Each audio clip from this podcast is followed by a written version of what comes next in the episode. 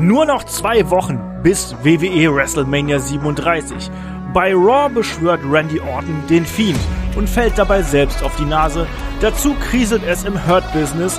WWE-Champion Lashley holt sich deshalb ungewöhnliche Unterstützung vor seinem WrestleMania-Match gegen Drew McIntyre an die Seite. Bei SmackDown spitzt sich die Auseinandersetzung zwischen Roman Reigns, Edge und Daniel Bryan weiter zu. Das Ergebnis, das Triple Threat für WrestleMania steht und Edge kehrt den Rated R Superstar endgültig heraus. Und damit hallo und herzlich willkommen bei Raw Cross SmackDown.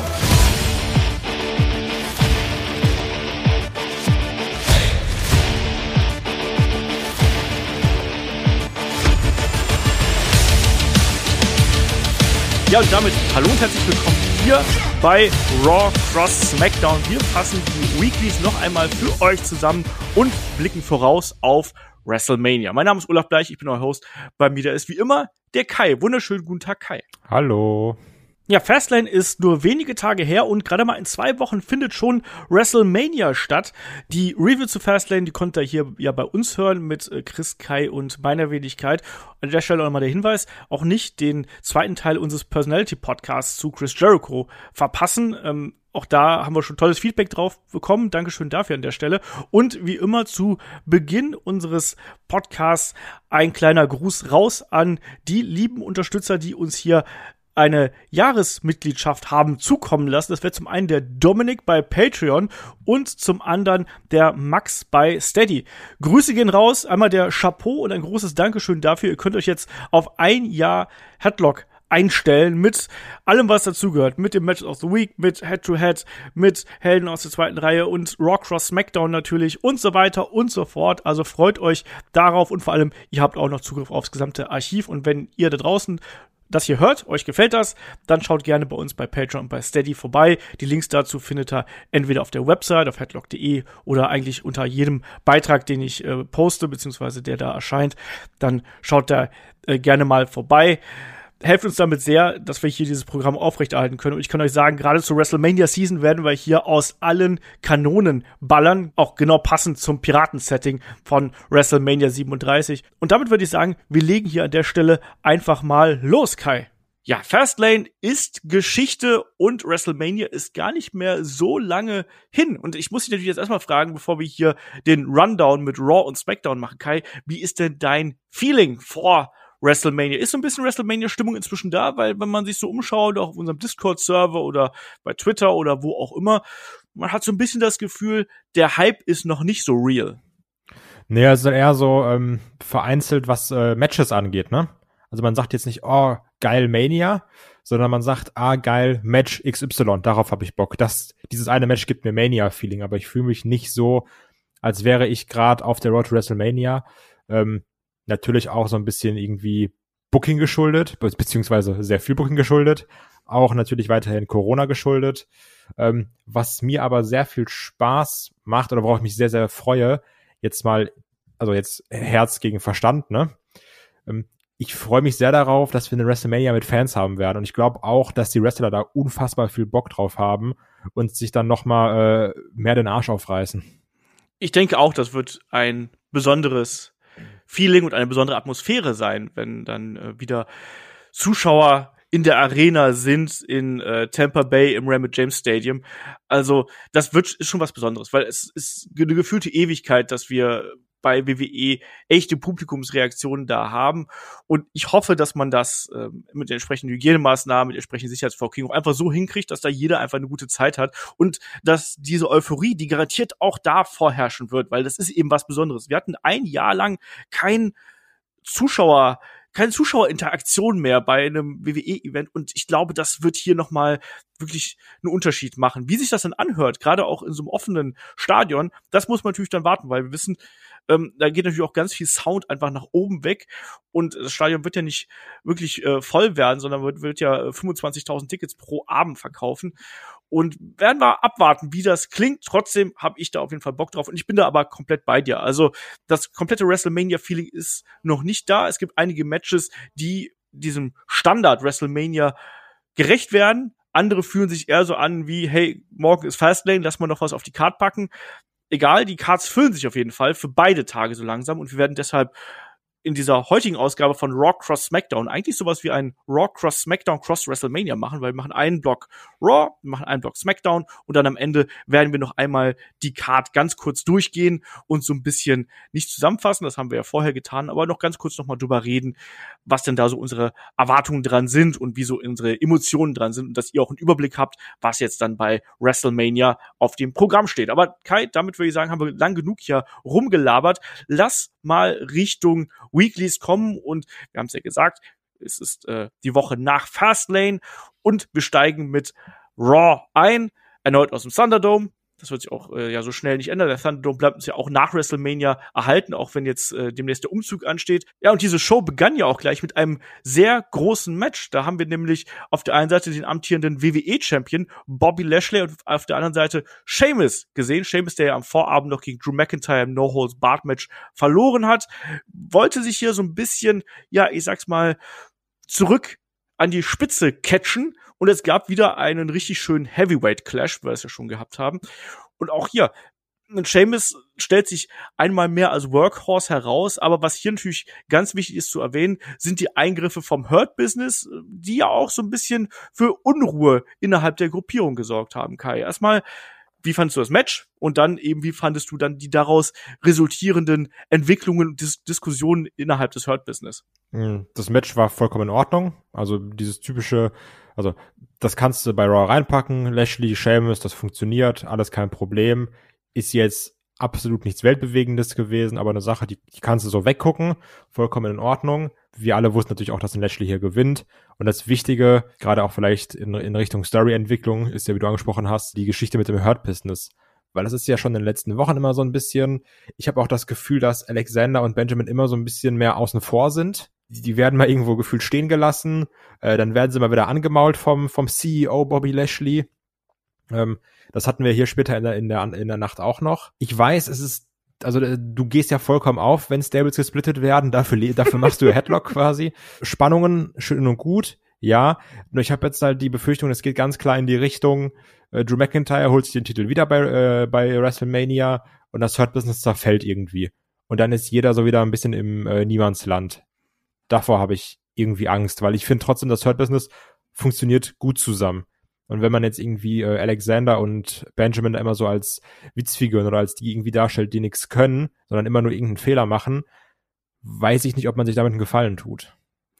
Ja, also hier im Match muss man natürlich sagen, das hat schon eine relativ dominante Rolle eingenommen. Schon im ersten Teil äh, des Kampfes haben hier eben Cedric Alexander und Shelton Benjamin eingegriffen, haben abgelenkt und auch attackiert. Und dann im äh, ja, Finale quasi des Matches hat dann auch Cedric Alexander nochmal eingegriffen, hat für Ablenkung gesorgt. Danach gab es diesen äh, einarmigen, sehr hohen Spinebuster von Lashley und äh, danach den Full Nelson. Und du hast es richtig gesagt, dieses Match war absolut in Ordnung. Das passt eigentlich auch hervorragend in die Serie, die, ich sag's jetzt mal, diese drei, also Lashley, Sheamus und Drew McIntyre, sich in den letzten Wochen und Monaten geliefert haben. Ähm, hart geführtes Match, zwei, zwei großen Männern, gute Abfolgen auch dabei, gute Konter auch dabei, gerade auch, was ich jetzt zum Beispiel aktuell sehr mag, ist dieser, ich sag mal, das ist das Bro-Knee irgendwo. Also dieses eingesprungene Knie von Seamus, was dann teilweise auch wie aus der Pistole geschossen irgendwie ankommt. Und generell, Seamus arbeitet unfassbar hart, finde ich, jetzt in den letzten äh, Wochen und Monaten und hat sich da wirklich noch mal unerwartet, muss ich auch sagen, für, für mich, wirklich nochmal richtig gut an der, an der Spitze etabliert. Und äh, ich sehe ihn inzwischen sehr, sehr gerne. Ähm, und da kann man sehen, dass der wirklich da nochmal Feuer gefangen hat.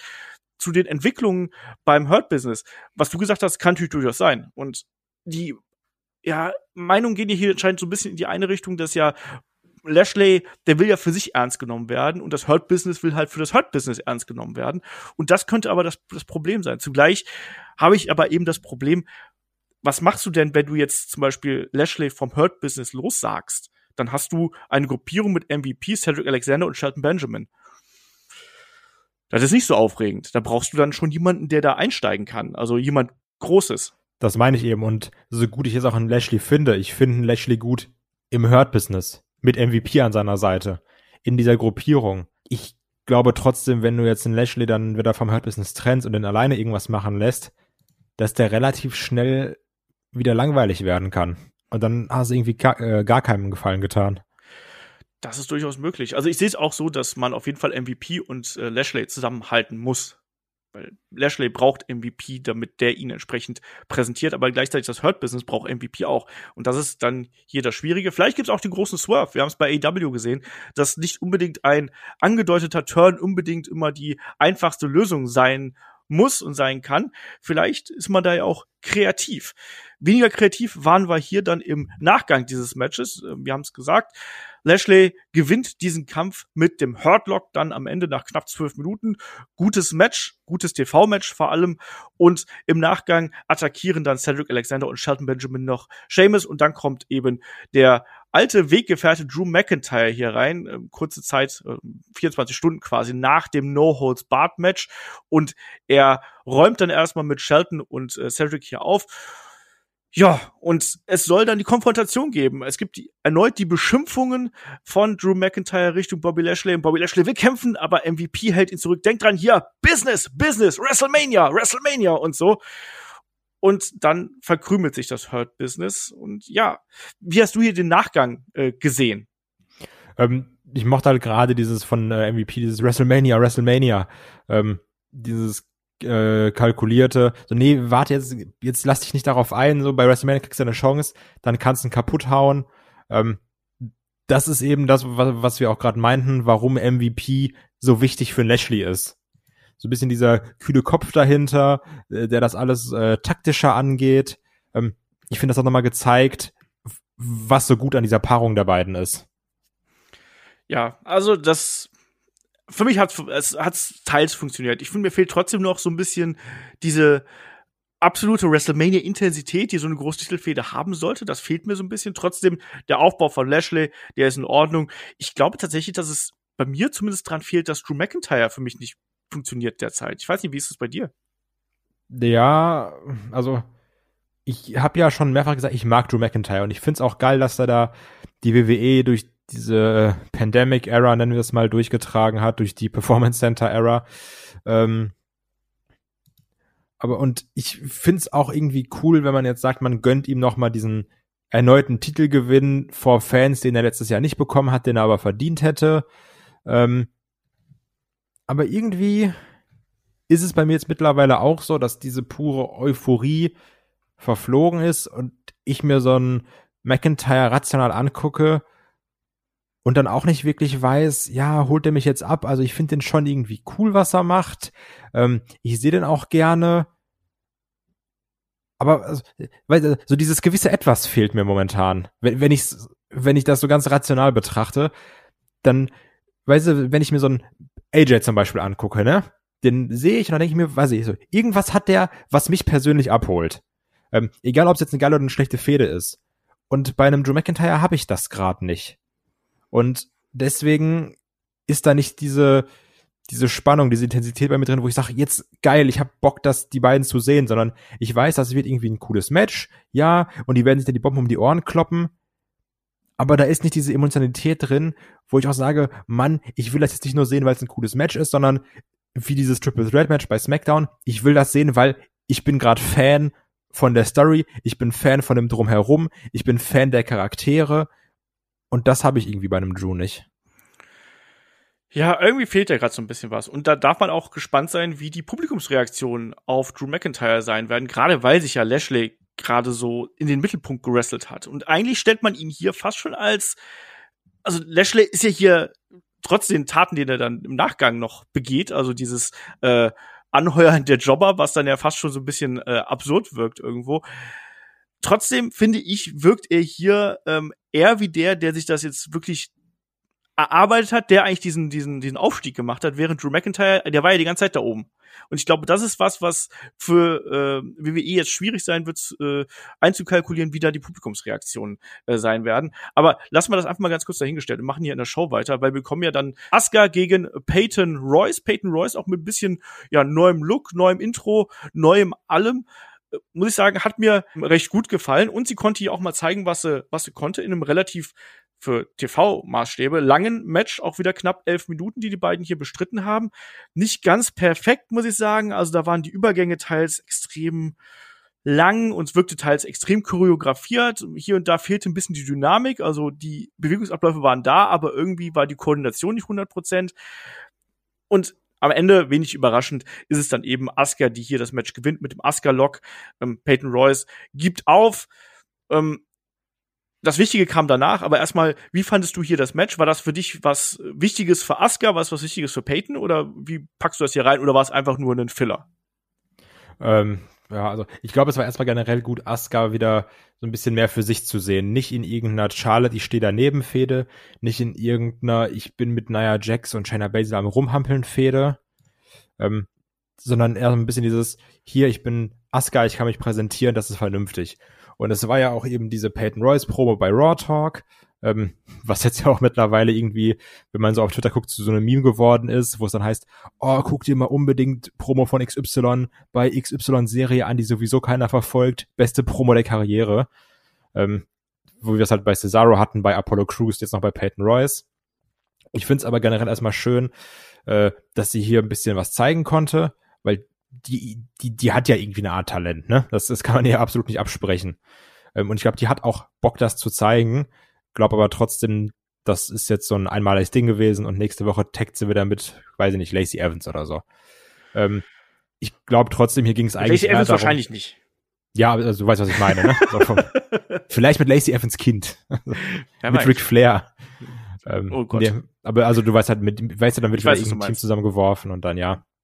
Ähm, ich finde es schön, dass sie den beiden hier eine gewisse Zeit gegeben haben weil ich sag mal, elf Minuten für ein Frauenmatch in der Weekly ist auch eher eine Seltenheit. Es ging hier aber trotzdem eher darum, um das, was nach dem Match passiert ist, oder?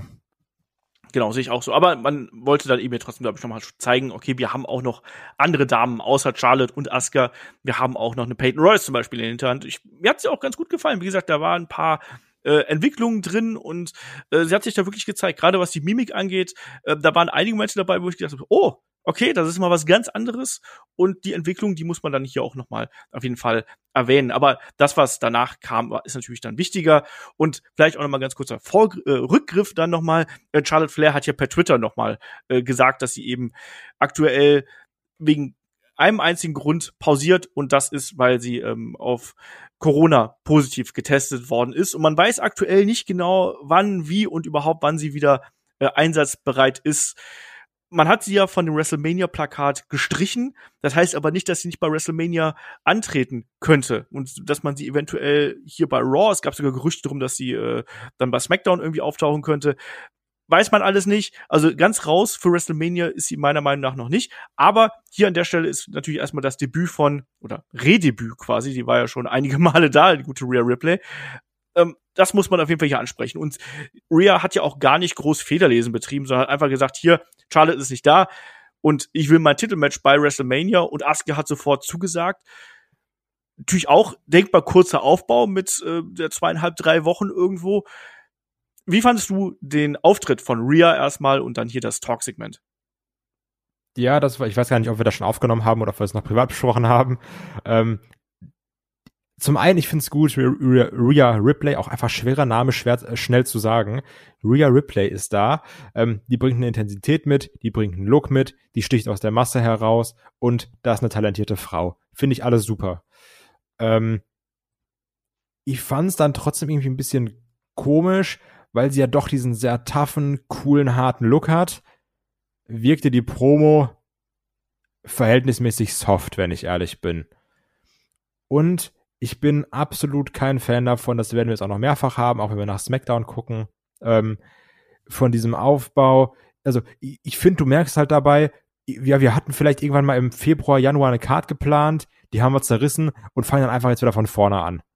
Und das hast du hier eben auch. Klar, ich glaube, wir sind uns einig, Asuka gegen, gegen Rhea Ripley wird höchstwahrscheinlich ein echt gutes Match, was man gut gucken kann. Trotzdem ist es einfach, Asuka ist Champion, super, äh, super irrelevant, wenn man ehrlich ist. Ripley kommt raus, Yo ist ganz cool, war aber auch einfach letztes Jahr bei Mania da, hat da verloren, dumme Entscheidung gewesen. Und jetzt kämpfen die gegeneinander um den Titel. Und da soll ich jetzt mega invested drin sein. Und das ist mein Problem. Ja, das kann ich auch total nachvollziehen. Wie gesagt, der Aufbau ist viel zu kurz. Ähm, du kriegst hier keine emotionale Fehde mehr rein, sondern es fühlt sich halt ebenso an wie ein Match, was du vor zwei Wochen angekündigt hast. Man wird es natürlich noch probieren, da jetzt die entsprechende Konfrontation zu bringen, hoffentlich. Aber ja, es ist halt extrem schnell. Also warum hat man nicht äh, Rhea Ripley schon früher debütieren lassen? Also ich meine, die Trailer laufen schon lang genug. Warum nicht zumindest, dass sie äh, Asuka beobachtet oder sonst irgendwas? Ich meine, klar, die Verletzung von Asuka ist auch so ein Problem gewesen, aber warum lässt man sie dann nicht irgendwelche Promos halten? Sagt dem Motto, hey, ich ich habe mein Debüt wollte ich eigentlich viel früher feiern und jetzt muss ich hier auf die warten oder sonst irgendwas. Man hätte da einfach auch eine Rhea Ripley schon stärker darstellen können. Ich fand die Promo ganz okay. Also ich fand die am Anfang sehr soft, wie du schon gesagt hast. Gegen Ende dann war da aber schon ein bisschen Feuer drin und ich mag eben auch die, den Look ähm, und auch die Ausstrahlung, die Rhea Ripley hier an den Tag gelegt hat. Das hat mir ganz gut gefallen ich hoffe, dass man sie noch stärker als Heal etabliert, weil da ist sie stärker, da hat sie wirklich dann auch ihre Vorzüge und kann dann auch ihre körperliche Dominanz besser ausspielen, als dass sie das als Tweener oder eben als Babyface tun könnte. Und ich hoffe, das äh, passiert noch. Ja, Asuka ist die andere Baustelle, ne? Da hat man jetzt nicht gerade viel dafür getan, dass sie wirklich äh, stark aussieht als äh, Raw Women's Champ. Müssen wir auch mal abwarten. Mir gefällt auch ihr nicht nur Charakter, auch diese ganze äh, Präsentation nicht, muss ich sagen. Also mir gefällt momentan ihr Outfit nicht wirklich mit diesem abgeschnittenen Ding da oben drüber, was sie da immer trägt. Ich finde, sie wirkt nicht so groß, wie sie es mal getan hat. Und auch die bräuchte mal wieder eine Charakterentwicklung. Die braucht eine Transformation, damit man sie wirklich wieder interessant findet. Die ist eine tolle Wrestlerin, zweifellos, aber irgendwas fehlt da noch, genauso wie auch diesem Match da vor allem auch ein bisschen Aufbau fehlt. So, und ich tippe halt immer noch darauf, dass wir eventuell Charlotte hier mit reinkriegen. Und wenn wir dann Charlotte, Asuka und Rhea haben, das ist schon für mich dann eher ein Match, wo ich auch sage, ja, das hat zumindest WrestleMania Standard. Sage ich mal. Ja, von den Namen her schon, ist aber auch einfach wieder nur zusammengeworfen, ne? Ja, aber die eine hat Covid, die andere hat, hat, eine, hat einen ausgeschlagenen Zahn, die andere debütiert. Was willst du machen? Mehr hast du momentan bei Raw nicht. Das ist ja das Problem. Du hast ja nicht wirklich viele Damen bei, bei Raw, die du da noch irgendwie einsetzen könntest, so auf die Schnelle. Hm. Ja, aber ich sag mal, dass jetzt irgendwie äh, eine Rare Replay erst jetzt debütiert, ist ja ein hausgemachtes Problem. Ja, klar. Und dass man vorher auf eine Story gesetzt hat, wo Ric Flair Lacey Evans schwängert, ist auch ein hausgemachtes Problem. Das ist nie bewiesen worden. ja, das ist alles ein Problem. Ähm, nächste Storyline ist ja die Geschichte um The Miss und Bad Bunny. Es gab hier Miss TV und ja, Miss und Morrison. Ich muss dich einfach fragen, was sagst du eigentlich zu den Haaren von Morrison momentan? Ich, also, was, was ist das denn? Das ist so 80er hochtypiert oder so? Also, Irgendwie sowas, warum ja. denn? Ich weiß es nicht. Weil das kann. Ich, ich glaube, also ich glaube wirklich, dass das der Grund ist, ne? Der denkt sich einfach, ich mache jetzt mal einen geilen Gag, gehe damit ins, ins National TV und guck einfach mal, was passiert. Ich meine, frag Chris Jericho bei seinem äh, WCW-Run. Also da war er ja auch der Experte der schlechten Frisuren mit hochtupierten Zöpfchen und keine Ahnung was. Also auch das eine Möglichkeit, um sich als Heel irgendwie zu positionieren. Ihr könnt die Sache hier kurz machen. Also es ist nächste Woche, äh, es gibt ja das Debüt des ja, ist es, ist es ein also Videoclips von des Rap-Videos von Miss und Dis, Morrison. Dis, Dis Tracks. Ja, genau. Und äh, in Hasenkostümen gegen Bad Bunny. Hey, hey, hopp, hopp. ich tue mich da so schwer mit. Ähm, ich, ich weiß nicht genau, ob ich es lustig finden sollte oder ob ich es traurig finden sollte. Deswegen war ich da irgendwie einfach taub innerlich. Wie war es bei dir? Ich find's auf eine weird und äh, weirde Art und Weise in Richtung Stromberg-Humor finde ich es ganz witzig, wenn ich ehrlich bin. Also das finde ich dann irgendwie nicht verkehrt. Ähm, ich glaube auch, dass die beiden da Spaß dran haben, dass sie das relativ witzig finden. Und von daher, ja, lasse einfach mal machen. Was ich aber irgendwie komisch finde, ist, dass wir jetzt ja anscheinend doch kein Tag-Team-Match bekommen. Ja, das hängt ja ein bisschen damit zusammen, dass da wohl auch Verletzungen vorherrschen, sowohl bei ähm, Damian Priest als auch bei John Morrison ähm, scheinen beide nicht ganz fit zu sein und man hält sich da wohl so ein bisschen die Hintertür auf. Und wenn man sich die Matchgrafiken anschaut, die beiden werden auf jeden Fall dabei sein und ich glaube, man wartet einfach ab, ob die beiden wieder können und wenn beide wieder fit sind, dann gibt's ein Tag Team Match und wenn nicht, dann ähm, halt eben nicht. Und äh, auf jeden Fall gab's die äh, Challenge hier von The Miz Richtung äh, Bad Bunny und vor allem gab's dann danach noch das Match von The Miz gegen Jeff Hardy. Und Jeff Hardy ist jetzt hier so ein bisschen zum Aufbaupartner auf einmal geworden. Äh, relativ kurzes TV-Match, knapp vier Minuten und dann ist das Ding vorbei und Anschluss bekommt natürlich dann noch äh, ja Bad Bunny hier ein bisschen Ja, Revanche, der darf hier auch nochmal mit der Gitarre zuschlagen. Kai? Ich finde es in Ordnung. Ich muss sagen, ich, die Musik holt mich nicht ab, ne? Also ich kenne den Typen auch nicht. Ich sehe aber, dass er da Spaß dran hat. Ich sehe, dass der motiviert ist. Das respektiere ich. Das finde ich gut, weil wir hatten schon genug andere Leute, die wohl sind in den Ring gestiegen, hatten keinen Bock und waren scheiße. Deswegen, also das, das Match wird hier auch kein Match, sondern das wird irgendwie so, da werden drei, vier, fünf Spots einstudiert werden, da wird eine gewisse Ab, äh, ein gewisser Ablauf einstudiert werden und dann hast du noch Eingriffe und so ein bisschen Clusterfuck WrestleMania, WrestleMania Celebrity Match. Und das ist vollkommen okay für das, was es sein soll. Vom Aufbau her oder von der Motivation her würde ich jetzt mal pauschal sagen, geht es in Richtung eins der eher besseren WrestleMania Celebrity Matches. Hoffe ich mal, hoffe ich mal ich bin gespannt, ob die Gitarren eine Rolle spielen werden in irgendeiner Form, weil erst hat ja The Miss Bad Bunny die Gitarre übergezogen. Jetzt hier war es dann eben so, dass Bad Bunny diesen Gefallen zurückgezahlt hat und hat äh, The Miss eben da äh, attackiert. Ja, bekommen wir's und die die Fehde ist gemacht, die ist jetzt da und wie es dann letztlich wird, ich hoffe einfach, dass, dass es ein Tag Team Match wird, weil dann kannst du da noch ein bisschen mehr die Schwächen kaschieren, aber ich glaube auch, dass ein The Miss gerade mit dem Stil, den er fährt, auch in der Lage ist, jemanden wie Bad Bunny hier zu einem akzeptablen fünf bis sechs Minuten Match irgendwo zu ziehen. Und wer weiß, wir haben schon andere Sachen gesehen, wo sich Celebrities auch gut präsentiert haben. Ich sag nur Steve Armel zum Beispiel. Genau, den, daran habe ich nämlich auch gedacht. Und wer weiß, wenn er, wenn er entsprechend hart trainiert hat, das, das ist möglich, dass man auch in dieser Zeit ein äh, ja, gutes Match dann bestreiten kann. Werden wir sehen. Ähm, wir machen ein bisschen weiter. Wir haben gerade eben ein Segment äh, übersprungen tatsächlich, ist mir aufgefallen, das mit äh, Drew McIntyre und Adam Pierce backstage, ja, wo sie das Handicap-Match quasi festgezurrt haben und die Stipulation das rollen wir gleich noch mal ganz kurz auf. Hier haben wir auf jeden Fall jetzt AJ Styles und Omis im Ring und es geht natürlich um den Hype für das Tag Team Title Match, das die beiden ja gegen The New Day bestreiten werden. Und The New Day versuchen einen Keil zwischen AJ Styles und Omis zu tragen. Kein Kai, sondern ein Keil.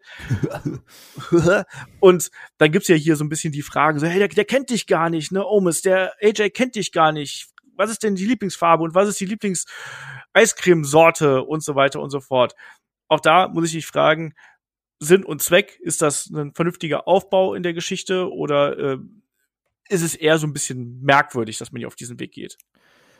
Ähm, ja, ist schwierig, weil der Aufbau ist ja auch irgendwie nicht wirklich passiert. Also der, der Aufbau war ja, ihr kämpft jetzt gegeneinander. Und, also, und dann hat der Aufbau angefangen. Also das, das war irgendwie ein bisschen komisch. Ich habe ja schon vor ein paar Wochen gesagt, ich habe Bock auf ein AJ und Almost Tag Team auch irgendwie, dass die sich die Belts holen. Ähm, ich bin großer Fan dieser awkward Comedy zwischen den beiden, die wir jetzt ja auch schon äh, damals hatten, noch bei dem Survivor Series Ding, wo es so hieß, hä, du kannst reden, wusste ich gar nicht. Und dann war Riddle mit, mit Omis so dicke und AJ dachte sich so, hä, was? Irgendwie ganz komisch. Ähm, ich finde das irgendwie witzig. Das ist, das, weiß ich nicht, vielleicht auch, weil ich da so, da so ein bisschen in AJ diesen, diesen, diesen alten Mann jetzt mittlerweile sieht, der so, also das wirkt, als würde irgendwie dieser alte Mann noch versuchen, so ein bisschen cool zu sein mit, mit den, mit den jungen, mit den jungen Hüpfern irgendwie. So ein bisschen, so bei uns hier. Genau, so, so wie du halt, der versucht irgendwie ein bisschen jung zu bleiben und dann deswegen mich reinholt. Von der Größe her passt ja ungefähr auch zwischen uns beiden, wie bei AJ und Ormus. Genau. Ungefähr, Unterschied ist ungefähr gleich groß. Kai ist übrigens auch zwei Meter dreißig mindestens. Ja. Nee, Olaf ist einfach nur ein Meter, deswegen. Ist, ähm, also, das ist alles ein bisschen doof aber Sachen dürfen auch manchmal doof sein und der Phenomenal AJ Styles, der bei Wrestle Kingdom so krass gegen Shinsuke abgeliefert hat, den darfst du auch hier mal in eine doofe Fehde stecken, meiner Meinung nach. ähm, ich als AJ-Fan habe damit Spaß, ich finde das witzig, ähm, auf eine ganz komische Art und Weise. Und ich würde mir auch sogar wünschen, dass die irgendwie die Bells holen, die anhalten für ein paar Wochen, Monate. Es ist auch mal eine andere Facette, die AJ Styles hier natürlich von sich zeigen kann irgendwie. Und dieser dieser unterschwellige Humor, der war ja bei ihm auch schon häufiger da. Und ich finde es auch nicht so dramatisch. Und irgendwie passt es halbwegs gut zusammen und dass die beiden irgendwie gar nicht zueinander passen, das haben wir ja schon von Anfang an irgendwo gesagt und trotzdem funktioniert es ja irgendwie und ich mag dann auch die Art und Weise, wie man hier ähm, Omos präsentiert. Das ist okay. Es ist nicht, es ist nicht super geil. Es wird keine Fehde sein, wo wir jetzt sagen, mein Gott, in zehn Jahren was ein Classic irgendwo. Aber das ist ähm, wie ich finde, eine, eine solide Midcard-Fehde. Wäre es nicht WrestleMania-Season und wäre das nicht eins der Matches für WrestleMania, würden wir wahrscheinlich äh, noch ein bisschen höher davon sprechen. So ist es dann eben solide, sage ich einfach mal. Und aus diesem Segment resultierte ja dann hier auch das Match zwischen Kofi Kingston und AJ Styles. Auch das hat mir sehr gut gefallen, gerade weil da auch ein paar äh, krasse Konter dabei sind, äh, gewesen sind. Und also das beste Eingreifen, weil ich seit langem gesehen habe. AJ Styles würde phänomene Vorarm äh, vom Apron zeigen und ähm, Xavier draußen mit der Posaune und lenkt ihn mit einem Posaune ab und AJ Styles ist so verwirrt, dass er das nicht schafft. Fand ich echt witzig und dann im Nachgang gab's ja dann äh, den äh, ja den SOS und dann den äh, den Three Count. Fand ich äh, insgesamt ein schönes Match und habe mir da fast gewünscht, dass die beiden noch ein bisschen äh, länger Zeit bekommen, weil die Chemie der beiden war schon recht gut, oder? Ja, ich finde, du hast halt gemerkt, dass es jetzt hier gerade ein Match, was nur Mittel zum Zweck ist, um diese Story ein bisschen voranzutreiben. Du hast aber auch gesehen, wenn das jetzt ein Match wäre auf irgendeiner Karte in Richtung Main Event, WWE Championship, ähm, können die beiden auch locker noch so drei Schippen drauflegen, finde ich, hast du gemerkt. Ähm, was ich auch sehr witzig fand, war, dass Kofi nach dem SOS gewonnen hat. Das ist so, als würde irgendwie Sami Zayn nach der Blue Thunder Bomb oder ist das Rollins nach dem Falcon Arrow gewinnen. Das stimmt. Ja. Ah ja, also das Match war, das Match war vollkommen äh, in Ordnung und äh, die Fehde ist jetzt da, da kommen wir nicht drum rum. Und ich bin trotzdem gespannt, auch wie sich Omus im Ring präsentieren wird und äh, wie diese ganze Geschichte ausgehen wird und ob New Days doch noch schaffen werden, hier äh, die beiden ungleichen Partner irgendwie zu entzweien oder ob am Ende einfach Omus Dominanz hier äh, den Ausschlag wird. Wir gehen im Anschluss Backstage und da sehen wir äh, Seamus. Da geht es natürlich darum, warum hast du nochmal Lashley herausgefordert und dann ja, kommt auch genau das, was wir schon ein bisschen vermutet haben. Seamus will hauptsächlich kämpfen und da ist es ihm egal, wer es ist, weil er ist ja schon hier relativ klar als Babyface erstmal positioniert worden. Zum einen, weil er nach so einem harten Match wie bei Fastlane dann den Champion herausfordert, um wieder zurück an die Spitze zu kommen. Dann auch, dass er eigentlich nur durch Eingreifen hier verloren hat und dass ihm auch noch eines der Top Babyfaces mit Drew McIntyre dann geholfen hat all das spielt natürlich hier so ein bisschen mit rein. Und Kai, man könnte jetzt meinen, Seamus wäre ein Babyface, aber eigentlich ist das nicht, weil er hat offensichtlich auch keinen Humor und keine Liebe für äh, Matt Riddle. Ja, und ist anscheinend auch nicht daran zu interessiert, uns zu sagen, ob er das noch, Nest, noch Nestmonster gesehen hat. ähm, ja, aber eigentlich, also wofür Seamus steht, ob Heel oder Face, beantwortete er auch in dem kurzen Interviewsegment davor, wo es eben darum geht, ja, ihm, ihm geht es eben darum zu kämpfen. Ähm, ein bisschen hier sich den Respekt zu erkämpfen und das zeigt dann auch irgendwie in der Sache mit Merödel, auch wenn die Aktion eher heelisch war, ähm, der hat einfach Bock zu kloppen und anscheinend kloppt er sich dann bei WrestleMania um den äh, US-Belt. So sieht's aus. Match ist noch nicht angekündigt, aber das hatten wir ja auch schon diverse Male und ich denke auch, das wird in diese Richtung gehen. Und das ist okay. Die beiden können gutes Match abliefern. Haben wir ja schon gesehen bei SmackDown. Genau. Also ja. ähm, ich finde es auch schön, wie wir dann ja auch in der Fastlane äh, Review vermutet haben, dass jetzt ja auch die größte Auflösung im Retribution kam, um diese wichtige Storyline. Fand ich auch super, dass das jetzt bei Raw nochmal direkt aufgegriffen wurde als eine der Major Storylines. Ja, tauchte nämlich gar nicht auf. Genau. Aber vielleicht kommt das noch. Mal gucken. Also ja äh, Ali soll ja auch äh, verletzt sein, aber das scheint wohl nicht der Grund gewesen zu sein, warum man hier das nicht hat stattfinden lassen, sondern keine Ahnung, vielleicht war es den Leuten einfach, den, den Bookern einfach egal in dem Augenblick, ich weiß es nicht. Ähm, Wie halt ja. schon seit Jahren, also seit Monaten. Ja, seit dem Bestehen von Retribution eigentlich. Ja, seit immer. Seit, seitdem der Betonklotz durch die äh, offene Tür geflogen ist. So, ähm, weiter geht's dann mit dem angesprochenen Handicap-Match, was es hier zwischen Drew McIntyre und Shelton Benjamin äh, gibt. Äh, Drew McIntyre, Shelton Benjamin und Cedric Alexander natürlich. Die treffen ja aufeinander und es geht dann auch darum, äh, Drew McIntyre hat gesagt so, boah, also Handicap-Match, das ist schon eine harte Nummer. Dann äh, lasst mich doch wenigstens auch noch irgendwie einen Vorschlag machen, damit ich auch was davon habe, wenn ich hier schon in so ein Match reingehe. Und äh, das war dann eben so, dass wenn Drew hier gewinnt, dann sind Shelton und äh, Cedric Alexander für WrestleMania nicht am Ring. So, also sprich, die sollten dann eigentlich nicht eingreifen dürfen, theoretisch zumindest. Und Surprise, Surprise, Surprise, am Ende gewinnt Drew McIntyre dann auch recht deutlich gegen Cedric Alexander und Shelton Benjamin. Dann ja, kloppt er eigentlich ja quasi so alle weg mit der Claymore, muss man ja ganz klar so sagen. Ähm, Cedric Alexander verkauft die Claymore auch äh, wie, ich weiß es gar nicht, auf jeden Fall mit, mit dem Reverse Flip hier. Keine Überraschung. Und eigentlich auch nur Storyaufbau, der aber relativ lang gedauert hat. Also mir war das Match ein bisschen zu lang, muss ich dazu sagen. Also 13 Minuten Handicap-Match hätte ich nicht gebraucht. Ja, ich wollte auch gerade sagen, 13 Minuten jetzt dafür. Also klar, er kämpft natürlich gegen zwei Leute, ne? Die sollte er jetzt vielleicht auch nicht innerhalb von drei Minuten besiegen, aber einfach nur für, für das Ergebnis, die zwei dürfen nicht am Ring stehen, hätte ich jetzt keine 13 Minuten gebraucht. Ja, ging mir genauso. Aber äh, naja, es ist, es ist, wie es ist. Mein, wenn man schon Retribution nicht einsetzen will, dann doch lieber 13 Minuten Drew McIntyre gegen Alexander und Benjamin. Auf jeden Fall, das ist eigentlich das Wichtigste hier aus dem Segment. Wir bekommen äh, das Hurt Business nicht at Ringside, vielleicht nur MVP oder wahrscheinlich nur MVP und eben Bobby Lashley im Ring, aber nicht ähm, die übrigen Kompagnons.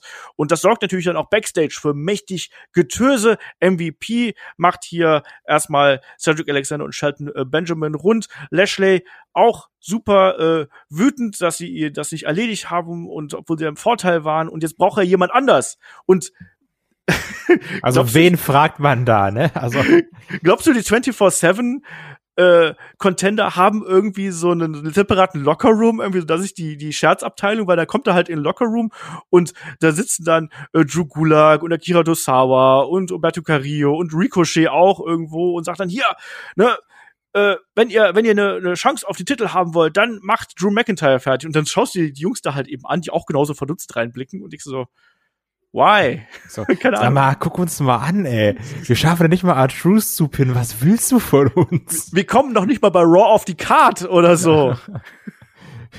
also, wir sind, wir sind noch schlimmer als Retribution. Nee, also das ist, äh, ja, also zum einen ist das natürlich, du sollst vielleicht mal Intensität reinbringen. Es macht aber auch keinen Sinn, weil ganz am Anfang der Show regt sich noch ein Lashley darüber auf, dass Benjamin und ähm, Alexander an sein Match eingreifen, wo er sagt, so hier, ich brauche euch nicht, ich mache das alles alleine. Fragt dann aber irgendwie, weiß ich nicht, hier Hans und Franz, äh, die, die nix gebacken bekommen, so ja, haut mal Drew McIntyre kaputt, weil alleine schaffe ich es nicht. Also das hat jetzt nicht so mega viel Sinn gemacht. Ja, nee, nicht, nicht wirklich. Es lässt auch Bobby Lashley total doof dastehen insgesamt. Und es passt gar nicht zum Aufbau. Das macht gar keinen Sinn. Von vorne bis hinten nicht. Aber wir haben ja noch ein paar andere, die gerade einen Job frei haben. Wer weiß, vielleicht holt sich äh, Lashley noch Retribution an die Seite. Ja, dann, dann ist aber richtig Zunder drin. Alles möglich. Äh, weiter ging es dann hier mit einem Damen-Match. Wir bekommen Mandy Rose und Dana Brooke gegen Shayna Baszler und Nia Jax und Reginald ist auch wieder dabei und Reginald auch hier mit einer sehr prominenten Rolle, die er innerhalb des Matches spielt, nämlich mit ganz viel Rumgeflippe und er macht dann irgendwelche Moves, um sowohl Naya und Shayna abzulenken, aber auch die anderen. Und es ist irgendwie alles sehr verwirrend, Kai. Ich weiß nicht genau, was ich davon halten soll. Ich bin einfach extrem müde, Naya und Shayna Baszler zu sehen. Ey, die sind in jeder fucking Show. Die sind immer da, haben gefühlt von drei Stunden Sendezeit vier Stunden für sich geblockt. Ähm, auch wenn diese Segmente immer alle nur so fünf Minuten gehen, gehen die in meinem Kopf 50 Minuten. Ähm, das bringt niemanden weiter. Der Titel ist egal. Die Tag Team Division ist egal. Das alles nicht gut. Nee, Deswegen, das können wir jetzt auch wirklich kurz machen. Also diese Storyline, ja, die Storyline mit Nia Jax und Reginald hier geht weiter. Ich weiß nicht genau, warum das irgendwie so witzig sein soll. Irgendwie so große, große, korpulente Frau steht auf, auf kleinen, äh, rumspringenden Mann. Ich weiß es nicht. Keine Ahnung. Das interessiert mich auch wirklich überhaupt nicht. Und die ganze Damendivision ist schlimm. Das Match war äh, auch nicht gerade besonders toll. Deswegen können wir das auch getrost überspringen. Natürlich muss man hier noch sagen, dass wir auch noch Gastkommentatorinnen gehabt haben. Das waren Lana und Naomi. Also auch da rottet man so langsam alles zusammen, was so die Damen-Tag-Team-Division irgendwo hergibt. am Ende gibt's dann nach einem Ablenkungsmanöver von Reginald den Samoan Drop im Ring gegen Dana Brooke. Auch der sah nicht besonders gut aus und dann ist das Ding hier gelaufen. Können wir uns schenken. Genauso gut schenken können wir uns eigentlich auch das, was danach kam. Kai, unsere Geschichte um Shane und Braun geht weiter aber natürlich auch mit Elias und Jackson Riker und neuen Soundeffekten. Ja, also wir hatten noch vorhin einmal ganz kurz Backstage Alexa, aber da können wir also in ihrem Playground, da können wir aber gleich nochmal drauf äh, eingehen, Stimmt, wenn wir ja. sowieso über, über Orton, Alexa und den Fiend sprechen. Nur halt einmal, weil sie dann ankündigt, hier, heute passiert noch was, heute Kinder wird's was geben. Ähm, es wurde ja auch angekündigt, Randy Orton summons the Fiend. Also er beschwört den Feind, den, den Fiend herauf. Den Feind. Ja, mein ja. Gott. Einfach, einfach mal verdeutschen. Wir ja, mehr den Feind, im Wrestling. Den Feind haben wir auf jeden Fall im Ring, weil Shane wieder da steht. ähm, der natürlich nicht kämpfen konnte bei Fastlane, weil sein Knie sich ja, weil er sich ja sein Knie zerschossen hat. Ähm, beide performen zusammen. Ach, furchtbar. Ja, wie dumm Alter. Braun Strowman ist, was auch nochmal sehr toll ist. Ich wollte übrigens, ähm, ein kurzer Exkurs an der Stelle, hatte äh, Chris mich gestern gefragt, wie es so ist, wenn man im WWE Euroshop bestellt, weil die irgendwie Shirts reduziert haben, wie das so mit Versand und sowas ist, ne?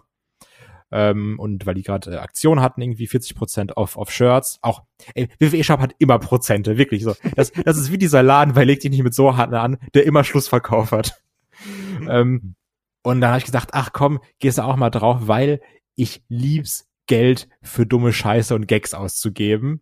Und hab dann erstmal gesucht, ob sie dieses Stupid Express Shirt haben. Hatten sie leider nicht.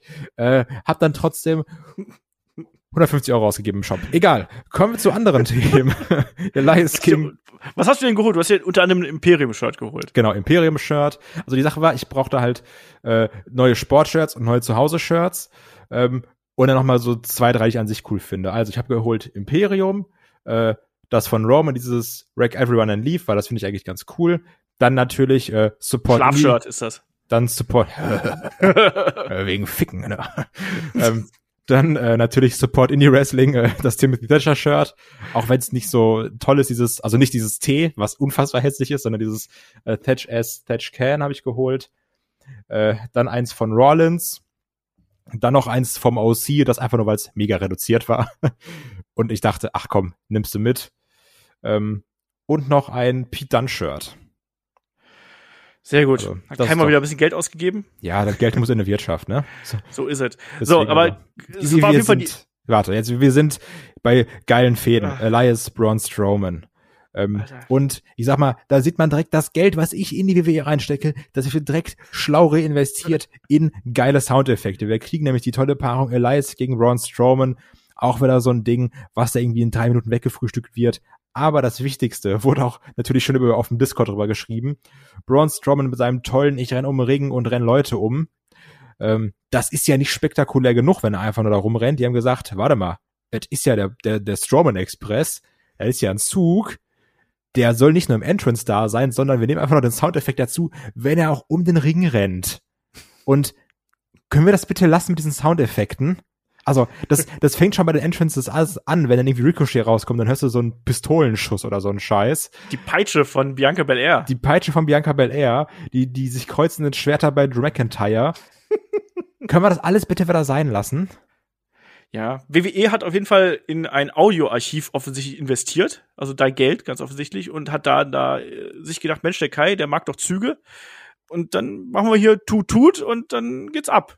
Ich habe keine Ahnung, warum man das macht. Also in welcher es wirkt doch komplett cartoonesk irgendwie dadurch. Es wirkt albern und lächerlich und das als ob Braun Strowman nicht schon dumm genug aussehen würde in dieser Fehde. Wohlgemerkt, er ist nicht dumm, aber er sieht einfach total dumm aus und äh, der Aufbau dieser Fehde ist wie im Kindergarten und es ist grauenvoll. Es ist grauenvoll von vorne bis hinten und ich habe keine Ahnung, ob man hier wirklich ernsthaft glaubt, dass Braun Strowman aus dieser Fehde als Gewinner und als glaubhafter, äh, ich sag's jetzt mal, Upper Mid-Kader oder sonst irgendwas rausgeht. Also er, er ich verstehe es nicht. Ich kann es nicht nachvollziehen, wieso man solche Entscheidungen trifft und wieso man so eine Fehde buckt und darstellt. Ne? Er muss jetzt hier mit nur einem 50-Jährigen in den Ring steigen, der als Fädenaufbau einfach nur die ganze Zeit sagt, du bist doof, du bist doof.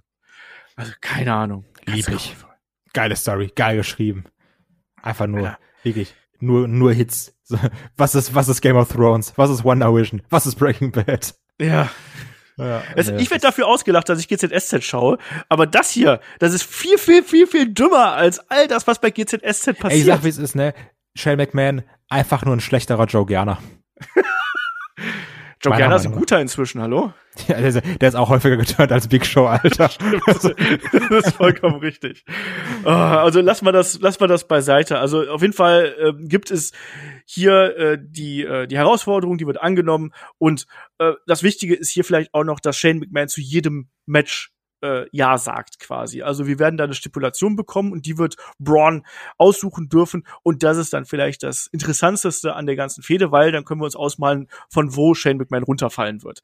Ja. So. Exploding Barbed Wire Deathmatch. Irgendwie sowas, mit ganz viel Feuerwerk. so, ähm, jetzt sind wir auch schon im ähm, Main-Event-Segment hier angekommen, nämlich äh, Randy Orton, der sich hier äh, ja, bereit macht, sich dem Fiend zu stellen. Und du hast es ja schon gesagt, Alexa hat schon äh, Backstage gesagt, der Fiend ist hier und er wird auch kommen.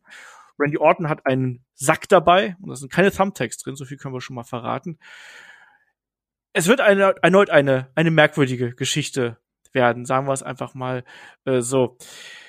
Ähm, wir kriegen Rückblick auf das, was in der vergangenen Nacht passiert ist. Und wir sehen dann auch, dass Alexa mit einem kleinen äh, Schachtelteufel hier zum Ring kommt, den dreht. Und als dann der Schachtelteufel rauskommt, ähm, taucht dann auch äh, der Fiend auf. Wir haben ein bisschen Licht an, Licht aus Spiel. Wir haben vor allem auch das alte Feuerwerk von Kane, was man offensichtlich wieder im Dutzend billiger bekommen hat. Mhm. Diesmal auch alle vier Ringecken, die äh, angegangen sind. Bei, ich glaube, bei Fastlane war es so drei, die angegangen sind, wenn ich mich nicht komplett täusche. Ja, ist und, jetzt halt, äh, war dritter Advent, ne? Jetzt vierter. Stimmt, ja. Macht, macht Sinn. Ähm, ja, der Fiend steht erstmal nur stoisch da, die beiden starren sich an, Randy Orton verunsichert, ne, was, wer ist das? Und dann kommt raus, dass er eben in dem äh, Sack einen Benzinkanister mit dabei hat. Um das darzustellen, äh, dreht er den auch noch auf und riecht dann dran und verzieht das Gesicht. Ja, und dann will er den Fiend erneut verbrennen, Kai. Also, hm, sieht aus wie Benzin, riecht wie Benzin, schmeckt Benzin, muss Benzin sein. ja, also ich mochte es eigentlich ganz gerne, weil es war dann ja, ähm, Randy hat sich irgendwie einen Plan überlegt, passt auch zu Randy Orton, ähm, nutzt das dieses Benzin, man denkt, alles klar, zündet ihn an, zeigt dann den AKO, out of nowhere, wie es sich gehört. Ähm, denkt erstmal, okay, gut, hab mich jetzt verteidigt gegen den Fiend.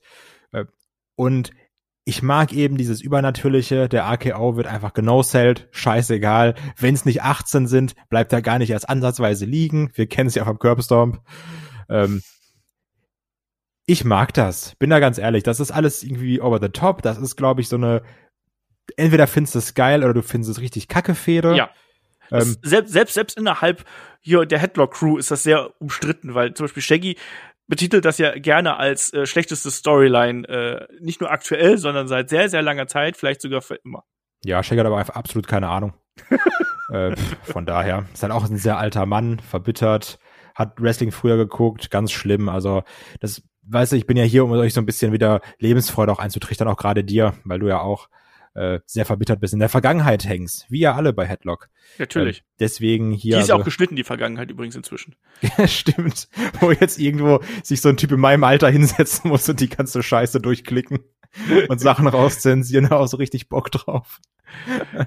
Genau, ja, also, also um das hier mal ja, abzuschließen, ich, irgendwie. Ich mag's ähm, auf jeden Fall, also ich persönlich mag's auf jeden Fall, aber ich kann natürlich auch verstehen, ähm, wenn das einen absolut nicht abholt. Wie gesagt, das ist so ein Liebs- oder Hasses-Ding.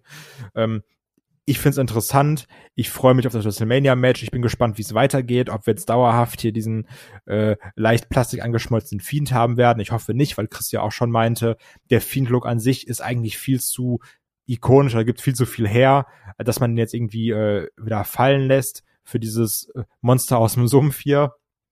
Aber ich freue mich drauf, ich bin gespannt, wie es weitergeht. Das ist eine Fehde, die wurde jetzt lange aufgebaut. Das ist nicht, hallo, ich bin der Fiend, hallo, ich bin Randy Orton, lass uns zwei Wochen kämpfen gegeneinander, sondern das geht über ein paar Monate. Und das ist eben dieser große Clash zwischen den beiden, wofür auch WrestleMania stehen sollte, meiner Meinung nach. Ja, das auf jeden Fall. Du hast, wir haben noch nicht genau erwähnt, was nach dem RKO passiert ist. Du hast ja gesagt, er wurde genosellt. Also wir haben Alexa ähm, im Ring gesehen, die dann Randy Orton so ein bisschen abgelenkt hat und äh, dann in dem Augenblick, äh, wo es dann Zeit wurde, ist dann der Fiend aufgestanden und äh, Randy Orton dreht sich um, kassiert sofort die Mandible Claws, gibt Sister Abigail und das Ding ist ähm, äh, gelaufen irgendwie. So, und am Ende wird, wird dann nochmal kräftig posiert. Äh, Alexa hüpft durch den Ring und äh, stellt sich neben den Fiend. Und das wird natürlich mal wieder auf das WrestleMania-Sign äh, gedeutet. Was ich witzig finde, du hast gesagt, Randy Orton hat einen Plan. Also, wenn der Plan beinhaltet, dass der Fiend einfach stehen bleibt, während er ihn mit Benzin übergießt, dann war das ein hervorragender Plan. Ja, ich sag mal, der Plan war ja, äh, also ich glaube halt schon, dass er mit dem AKO geplant hat. Ja, das schon, das stimmt. Naja, aber ja auf jeden Fall eine, Fort eine Fortsetzung. Der ist ja, ja, das stimmt. Der ist nicht stu stu stupid. auf jeden Fall wird die Fede ja fortgesetzt. Ich kann auch damit leben. Ich finde die, äh, durchwandert sehr viele Berge und Täler, die Geschichte. Das war jetzt ein bisschen Hinhaltetaktik, aber eben dann auch, um ja hier gerade auch den Feed nochmal zu präsentieren bei den Weeklies, äh, die Entwicklung, die der Fiend durchgemacht hat, nochmal darzustellen und vor allem auch darzustellen, dass der Fiend auch nicht durch einen einfachen RKO zu stoppen ist. Schauen wir mal. Auf jeden Fall dann auch für WrestleMania bekommen wir das Match der beiden. Und damit geht die Ausgabe von Raw offline. Oder off-air, vielmehr nicht offline, off-air. Und da muss ich natürlich erstmal fragen, äh, Rating für diese Episode und äh, wie hat sie gefallen? Ganz kurz und knapp. Drei Sätze durchwachsen. Also waren gute Sachen dabei, waren interessante Sachen dabei. Ähm, Booking nicht perfekt, sorgt aber trotzdem für ein paar interessante WrestleMania-Matches. Ähm, ich würde jetzt, weil teilweise die Matches ansehnlich waren, also ansehnlicher als in anderen Wochen, ähm, zumindest teilweise wir hatten. Ach, ja, komm, na, weiß ich, ich gebe eine 5 von 10. Okay. Ähm, ich gebe eine 4 von 10. Na, wollte ich auch erst, ich war mir nicht sicher, liegt mir am Arsch. ich gebe eine 4 von 10. Ich fand's okay. Ich fand's äh, Durchschnitt und das ist ja nun mal, äh, stimmt gar nicht, das ist kein, kein Durchschnitt, das ist unterer, etwas unterer Durchschnitt. Ähm, mein Mathe war noch nie besonders gut. Das war. Ähm, weil einfach, wie du schon gesagt hast, dass äh, Shotgun-Booking irgendwo, was man, was man hier oft gehabt hat. Einfach, wir müssen jetzt den Trigger drücken, damit wir überhaupt Matches für WrestleMania zusammenkriegen. Das stört da eben schon so ein bisschen. Und äh, ja, einige Entwicklungen, die auch nicht so viel Sinn gemacht haben. Deswegen bin ich da äh, eher etwas zurückhaltender, was das angeht. Kommen wir rüber zu SmackDown an dieser Stelle. Und bei SmackDown steht natürlich eindeutig das Geschehen um den Universal Champion hier im Mittelpunkt. Wir haben es gesehen, ähm, Daniel Bryan hat Roman Reigns zur Aufgabe gebracht bei Fastlane, ist dann aber von Edge attackiert worden. Im Endeffekt war Edge schuld daran, dass Roman Reigns Daniel Bryan dann doch besiegen konnte. Deswegen eröffnet Daniel Bryan auch diese Show. Es gibt wieder ein Redesegment zum Start. Und es ist dann eben so, dass Daniel Bryan sich hier erklärt und auch sagt, so, so und so ist es, wie ich es gerade dargestellt habe. Und ich gehe nicht aus dem Ring, bevor hier nicht eine Entscheidung getroffen worden ist. Und dann kommt Adam Pierce raus und ich fand es ganz witzig, dass man so eine Art Verhandlung zwischen Pierce und Daniel Bryan hier gehabt hat. Also das war ja ein bisschen Fantasy-Booking von Daniel Bryan fast schon. Ja, das ist, äh, ich habe mir erstmal gedacht, er channelt so ein bisschen seinen inneren CM Punk mit dem, nee, ich gehe jetzt hier nicht, bis ich mein Rematch hab, so sonst mache ich wieder Schneeengel im Ring oder sowas. ähm, ich mochte aber auch diese Verhandlung, das war ein bisschen wie auf dem Flohmarkt. So, ja, äh, dann kämpfen die gegeneinander und dann kämpfe ich gegen den Sieger. Ja, nee, können wir nicht machen. Ja, dann kämpfen die bei Nacht eins und dann gegen mich bei Nacht zwei. Hm, ja, hm, können wir auch nicht machen. Also, das war so ein bisschen wie, wie auf dem Flohmarkt verhandeln. Ja, ich gebe dir zehn Euro, ja, fünf biete ich, ja, sieben, alles klar, treffen wir uns. Ähm, ich mochte es aber, weil ja auch Daniel Bryan dann so ein bisschen diese Doppelmoral reingebracht hat, wo er sagt, ja, weißt du, für mich ist es okay, wenn ich 45 Minuten im Chamber kämpfe und dann sofort verteidigen muss. Aber dann für Roman oder Edge heißt es wieder, nee, können wir nicht machen, das wäre unfair. Ähm, das mochte ich. Und ich muss auch wirklich sagen, ich mag diese Rolle, die Adam Pierce spielt, wo er immer so ist, ja, also, das, so, ich, ich mache nur, was mir gesagt wird. So, das ist nicht meine Entscheidung. Ich, ich mach das nur. Bitte seid nicht sauer auf mich. das finde ich immer ganz witzig. So, ich kann da nichts für. Ich, ich bin nur der Bote. Ja, bring mich nicht um, ich bin nur der Bote. Genau. Ja, und ähm, dann natürlich auch die Sache mit äh, Edge, der dann hier diese Verhandlung ja quasi unterbricht, auch rauskommt und Daniel Bryan dann im Ring stellt.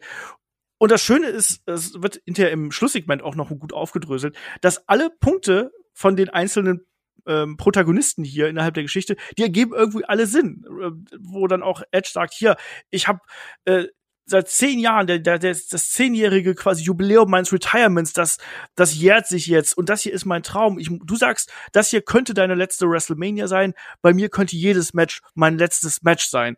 Und beschimpft ihn ja dann auch und es gibt dann den ersten äh, Brawl der beiden, inklusive Spear von Edge gegen Daniel Bryan. Und mir gefällt Edge so gut in der aktuellen Rolle. Ich fand ihn davor, ja ein guter Heel, aber als äh, Quatsch, umgekehrt. Er ist ein gutes Babyface, aber ich finde ihn eben als Heel und als ja diesen Ultimate Opportunist, da ist er eben Weltklasse und das kommt jetzt hier gerade wieder raus. Das sagt hier, das ist das ist mein Ding und du stiehlst mir nicht das Spotlight und das setzt sich ja dann auch im weiteren Verlauf der ganzen ähm, Geschichte ähm, weiter fort. Und das mag ich sehr gern. Ich finde, das hat man äh, sehr gut gemacht. Und natürlich Roman Reigns beobachtet das ganze Geschehen, sagt dann, er will eine Unterredung mit ähm, Adam Pierce haben, schickt dafür äh, Jay los. Auch das äh, zeigt hier in der Konversation so ein bisschen diesen ähm, Backstage-Einfluss, den Roman Reigns hat, so nach dem Motto, äh, äh, die können uns ja gar nichts, ne? wir können ja eigentlich machen, was wir wollen, wir können auch ein paar reinhauen, das stört keinen.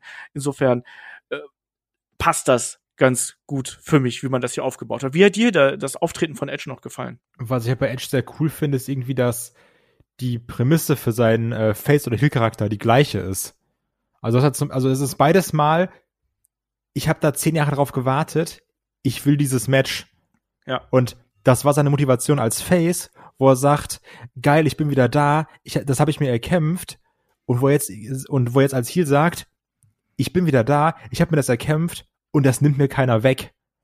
Ähm, weil er hat ja sein, er hat, also er hat ja seine Grundausrichtung nicht geändert, sondern nur jetzt, jetzt merkt er anscheinend, dieser, dieser Traum, auf den ich mich so gefreut habe, der, äh, der, der, der rutscht mir gerade so ein bisschen aus den Fingern und jetzt muss ich daran energischer festhalten. Und das mag ich. Und wir sind sowieso alle einig. Edge als Heal ist sowieso, wie du schon gesagt hast, nochmal hundertmal geiler als als Face. Den lieben wir. Ja, und auch die Verhandlung ah, hier mit. Das habe ich ja. übrigens, äh, das, äh, ich find's hässlich, das Shirt. Hast mir trotzdem gekauft, weil es Edge ist. was da jetzt trägt. Und ich mag auch die Art und Weise, wie es dann ja im Verlauf der Show gab es ja dann auch die Verhandlungen mit ähm, Reigns und Pierce und das greifen wir jetzt einfach mal so auf, damit es hier nicht so komplett zerfasert wird. Das ist halt das Highlight der Show, ne? Also das ist dieser, was du auch immer sagst, das ist der rote Faden, der die Show interessant macht. Weil genau. du hast ja eben gesagt, Roman Reigns schickt dann Jey Uso los, der ähm, Adam Pierce holen soll. Pierce kommt zu Roman. Ähm, obwohl ich da sagen muss, die, also die, die Aussage von dem Roman, wo er so sagt, ja, also Brian will gegen mich kämpfen und Edge ja irgendwie auch. Also sagt er nicht, aber das wird ja so durch die Blume vermittelt. Und dann sagt er, also ich kämpfe nur an einer Nacht und auch nur in, in einem Match. Mach was draus. Also war jetzt nicht die schlauste Aussage von einem Roman, fand ich. Weil dann hätte er auch direkt sagen können, mach doch ein Three-Way. Ähm, Mag es aber trotzdem, weil dann auch äh, Pierce ein bisschen in die, in die Höhle des Löwen kommt wie dann auch ähm, Edge, der dann auch äh, Backstage Pierce abfängt, was auch wieder in diese Richtung Ultimate Opportunist geht, so nach dem Motto, er lauert ihm auf und ähm, sagt auch nicht, hier trifft die, die richtige Entscheidung, sondern trifft die richtige Entscheidung oder. Mhm. So, sonst, sonst hast du Probleme. Ähm, dann Daniel Bryan, der dann später auf Pierce trifft und so ein bisschen an seine äh, Moral appelliert, er sagt, doch hier, du, du weißt doch eigentlich, was du machen musst, du, so, du weißt auch letztendlich, dass ich recht habe. Ähm, jetzt liegt es nur noch an dir, die richtige Entscheidung zu treffen. Ein bisschen dieses äh, an die an die Moral appellieren und dann auch noch Edge später, der dann auch sich in die Höhle des Löwen von Roman Reigns begibt, äh, wo er sagt, so hier, das ist eigentlich ein Match zwischen uns beiden und wenn du den Einfluss hast, den du wirklich, also den du immer sagst, den du hast, dann ist es jetzt vielleicht auch mal Zeit, den zu nutzen. Und ich mag diese ganze Geschichte. Das ist rund, da jeder kann irgendwie seinen, seinen Charakter darstellen. Roman als dieser Head of the Table schickt die Leute los, lässt es zu sich bringen. Edge irgendwie als Ultimate Opportunist laut den Leuten auf und bedroht ihn. Und Daniel Bryan als dieses ewige Babyface versucht so an die Moral zu appellieren. Das ist alles rund. Ja. Das ist gut. Das ist, ja. das ist gutes Writing.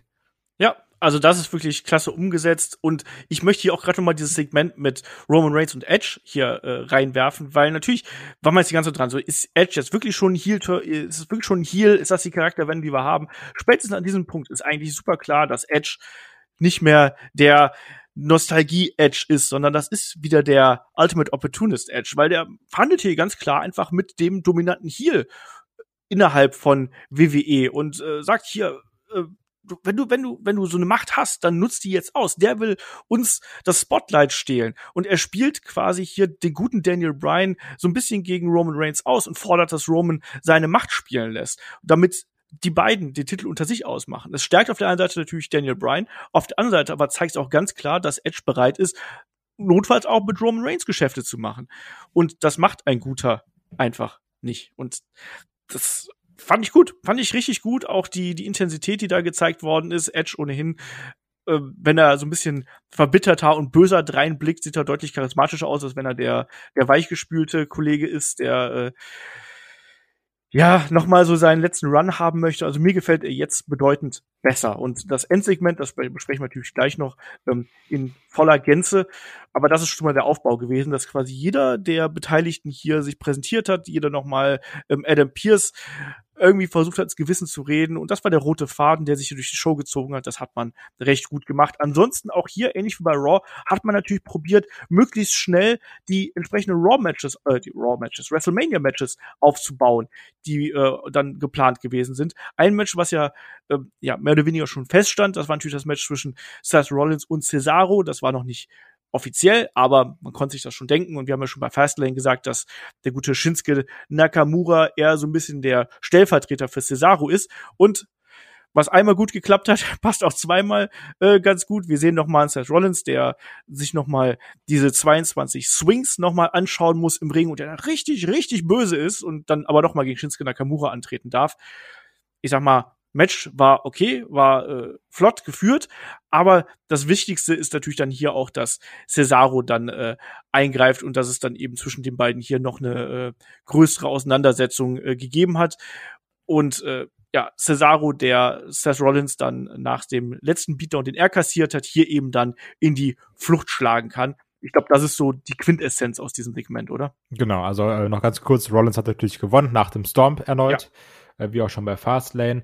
Cesaro kommt rein, versucht ihn wieder zu swingen. Ähm, äh, Seth Rollins befreit sich aus dem Ring, rennt weg. Ähm, dann haben wir also diese Segmente jetzt, die wir gerade angesprochen haben mit Edge und sowas, die lassen wir außen vor, weil die waren halt immer wieder eingestreut, was auch sehr gut war. Nur die haben wir jetzt ja gerade schon einmal besprochen.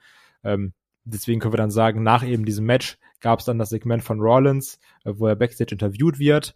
Und ich muss ja sagen, ich bin großer Fan davon, wie Rollins den Swing dauerhaft verkauft, auch dann rumschaut und sagt so, hast du gesehen, der wollte mich swingen, der wollte mich schon so wieder swingen, was soll das? Das kann nicht sein. Also, als wäre da so die, die heftigste Waffe.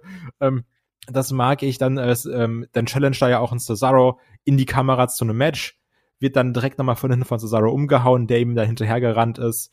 Ähm, er wird dann auch nochmal Backstage geschwungen, schreit dabei wieder rum, als wäre es die absolute Hölle. Lieb ich komplett. Und ich habe es auch schon gesagt äh, im Vorgespräch, ich sehe es einfach in einem WrestleMania-Match. Das wird ein Swing 30 mal, 40 mal oder sowas. ähm, also, das wird komplett ausgekostet. Und ich hab da Bock drauf, weil das witzig ist. Und auch das ja. Match höchstwahrscheinlich gut wird. Ja. Es zeigt übrigens auch die Qualitäten von Seth Rollins, dass er auf der einen Seite ein ernsthaftes Match hier aufbaut, weil das erwarte ich mir von den beiden auch, dass das ein großes Match wird und dass das auch für Cesaro ein wichtiges Match wird, ein technisches lecker bisschen Leckerchen irgendwie für uns, weil das sind tolle Wrestler. Auf der anderen Seite aber ist das ja auch schon ganz viel Comedy, was dabei ist. Und yes. diese Mischung, diese Mischung von allem, also von, von Ernsthaftigkeit und Comedy, das machen beide und gerade den Seth Rollins richtig gut. Ja, das liebe ich. Also gerne mehr davon. Da bin ich. Ich habe auch Bock. Also wie gesagt, gib, gib den beiden bei Mania irgendwie 20 Minuten und dann zaubern die da schon was. Eben. Und ich glaube, dass, dessen ist man sich auch bewusst und man wird denen genug Zeit geben. Ähm, das wird mehr als nur so ein Midcard-Ding, sondern das ist ja nominell schon so ein Match, was einfach mal die Show stehlen kann. So. Weiter geht's. Wir bekommen ein Six-Man-Tag-Team-Match und auch da fasst man so ein bisschen äh, Fäden zusammen. Wir haben auf der einen Seite Big E und die Street Profits, auf der anderen Seite Apollo Crews und die Alpha Academy. Und ja, war ein Match, ne? Kurz und also, knackig irgendwo und Apollo Crews äh, durfte am Ende Big E per Angle Slam pinnen. Was man natürlich noch sagen muss, ähm, Apollo Crews hat erstmal sie den Sperr falsch rumgehalten beim Entrance. Jo, das war witzig. Das war witzig. Ähm, wichtig ist aber hier, dass Apollo Crews tatsächlich mal einen Pinfall gegen den Champion bekommt, was natürlich dann dahin führt, dass wir bei WrestleMania ein Match zwischen den beiden sehen und die Tag Teams, die werden es ja noch unter äh, sich ausmachen. Auch hier Match, Weekly Match, Weekly Six Man konnte man so machen und es spricht eben dann dafür, dass es eben alles ein bisschen arg hektisch ist, oder? Ja, absolut, klar. Muss trotzdem sagen, dass mir Montes Ford sehr, sehr gut gefallen hat. Also, der hat das Match für mich irgendwie nochmal interessant gemacht mit seinen Sprüngen und Flips und hin und her. Der halt irgendwie erst über Autos 400 mal springt, abgefangen wird in den Power Slam, der dann noch über äh, Gable springen möchte, von Gable im Northern Light Suplex gefangen wird, habe ich auch ja. so noch nie gesehen. Ähm, dann die Sprünge nach draußen, die Sprünge nach innen. Also, das war schon cool, aber war alles sehr, sehr gehetzt natürlich und es ging hier eigentlich nur darum, ähm, Big E gegen Apollo Crews weiter zu erzählen wir kriegen das Match dann bei WrestleMania vollkommen in Ordnung, wie wir es angesprochen haben. Ja, und irgendwie müssen die Matches hier zustande kommen. Ich meine, Apollo Crews und Big E haben jetzt schon eine längere Geschichte. Die Tag Team Division, da gehe ich ganz stark davon aus, dass wir da bei WrestleMania irgend so einen Four-Way, Three-Way, Four-Way kriegen, dass wir möglichst viele Teams auf der Karte haben. Also, dass wir dann die Dirty Dogs, Dolph Ziggler, Robert Root gegen Rey Mysterio und Dominic Mysterio gegen die Alpha Academy, gegen die Street Profits bekommen. Das ich hoffe. ist so, so ein No-Brainer irgendwo für mich. Aber ich glaube nicht, dass wir da einen äh, Leitermatch oder sonst irgendwas kriegen. Ich glaube, dafür ist es gerade nicht prominent genug. Ja, ich hoffe trotzdem drauf. Okay. So, apropos hektischer Aufbau. Wir bekommen die RKO-Show und die Geschichte aus dem aus der vergangenen Woche wird hier wieder aufgegriffen zwischen Sami Zayn und Kevin Owens ja, die Dokumentation von Sami Zayn. Sami hast du jetzt Zayn. irgendwie einen Gag gemacht, den ich verpasst habe, oder warum hast du AKO-Show gesagt? Ich habe AKO-Show gesagt, ich meine ja. die KO-Show. Okay. Nee, das, das war einfach nur ein Versprecher. Okay. ich saß ja gar nicht, war so, hm, also welchen dummen Gag könnte er jetzt damit meinen? Entschuldigung, das war ein Versprecher. Okay. Das war ein Versprecher, während ich hier durch meine Unterlagen gescrollt bin. Ähm, nein, natürlich die KO-Show mit Sami Zayn. Und auch da ging es natürlich darum, äh, was in der vergangenen Woche vorgefallen ist. Und Sami Zayn sagt, hier, Logan Paul, Logan Paul ist nächste Woche hier. Und dann gibt's den ersten Trailer zu meiner Dokumentation. Und ja, Kevin Owens will davon aber eigentlich gar nichts wissen, sondern der will einfach nur ein Match bei WrestleMania, weil, naja, wenn man nichts anderes mit Kevin Owens und Sami Zayn zu tun hat, dann lässt man sie gegeneinander kämpfen, Kai? Jo, ähm, der Aufbau ist nicht geil. Der ist scheiße. Weil Sami Zayn gegen Kevin Owens schreibt sich eigentlich von selbst. Die zwei haben unfassbar viel History und dann geht's hier um so einen Müll mit, oh, du hast mich irgendwie getreten und jetzt kämpfen wir gegeneinander. Und ich muss es auch sagen, auch wegen nächste Woche, ich würde vorschlagen, piep, du piepst es am besten einfach. Ich habe gar keinen Bock, dass Logan Paul da ist, weil er ist ein richtiger. Das ist einfach so ein. Der gehört da nicht zu SmackDown. Ich hasse den. Das ist.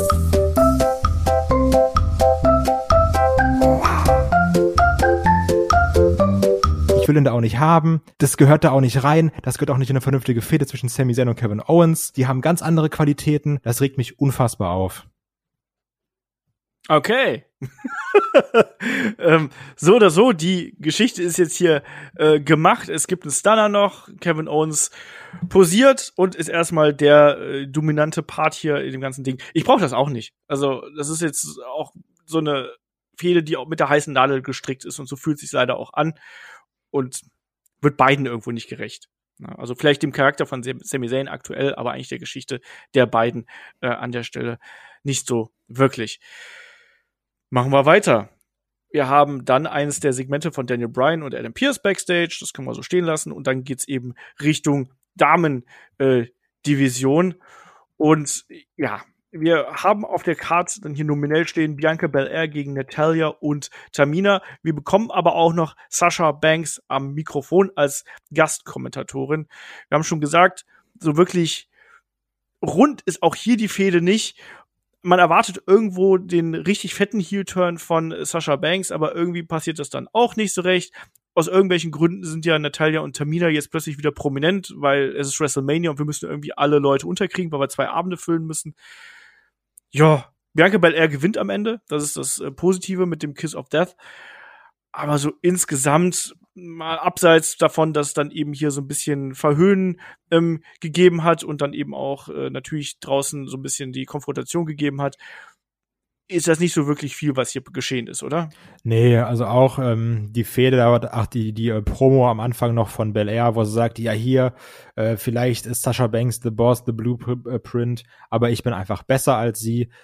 Ja, also der Zug ist jetzt auch abgefallen, nachdem er 18 Wochen mit ihr rumgefangirlt hast äh, und sagst, wie toll das ist, mit ihr zusammenzuarbeiten.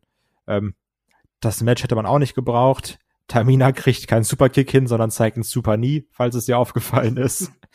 ähm, das war auch nicht so besonders. Ja, dann gibt's eben den, äh, den Slap gegen Sasha Banks natürlich von der Bianca Belair, um da noch mal ein bisschen Pfeffer reinzubringen. Äh, nach dem Sieg dann eben, nach dem Sieg von Bianca den Angriff mit dem Backstabber, aber also ich glaube halt wirklich, da kannst du jetzt bei mir auch nichts mehr retten bei dieser Fehde, ne?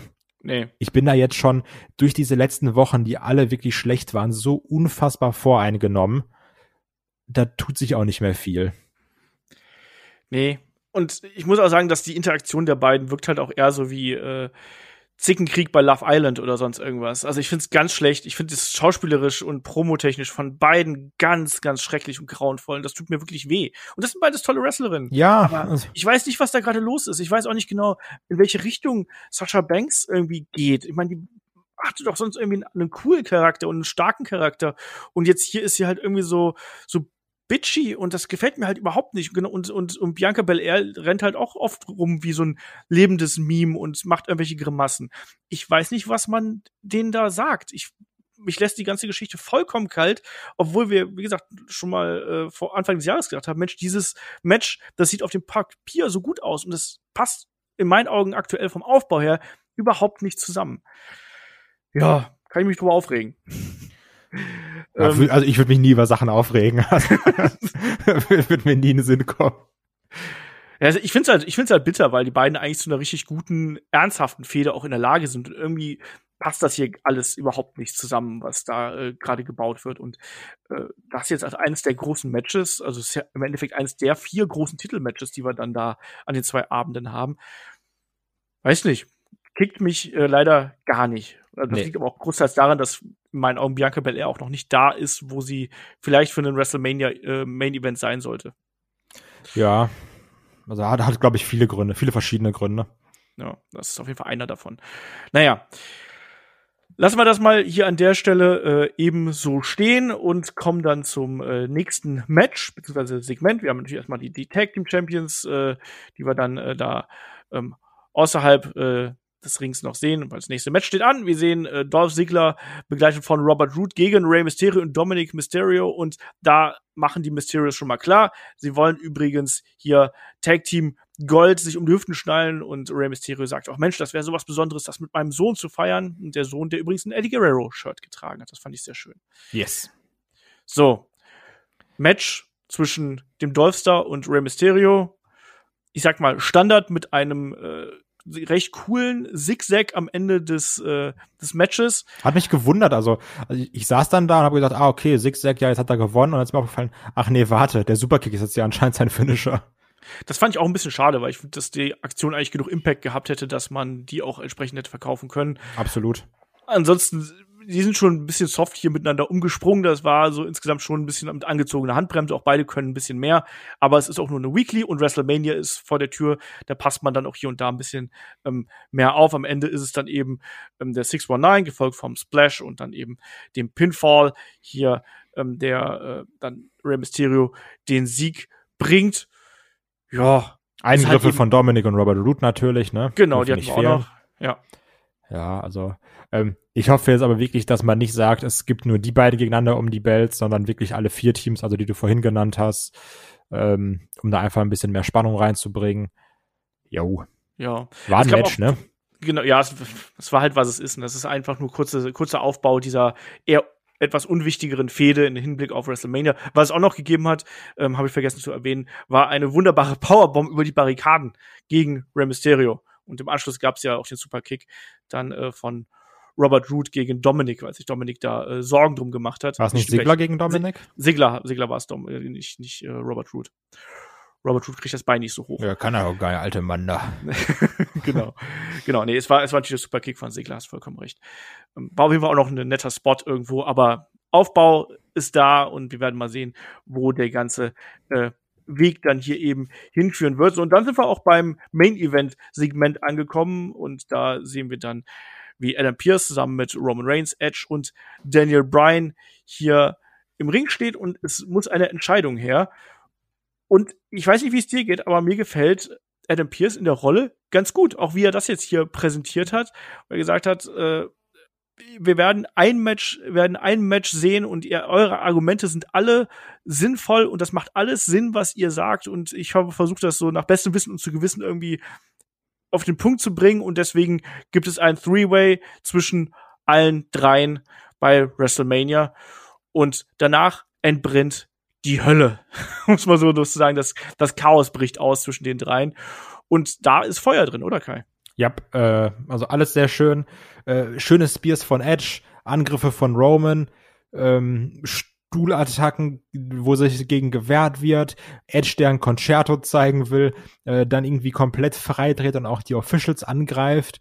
Und nicht ja, vor allem ein doppeltes Concerto zeigen will, ne? gegen, gegen Daniel Bryan und gegen Roman Reigns. Und, Stimmt.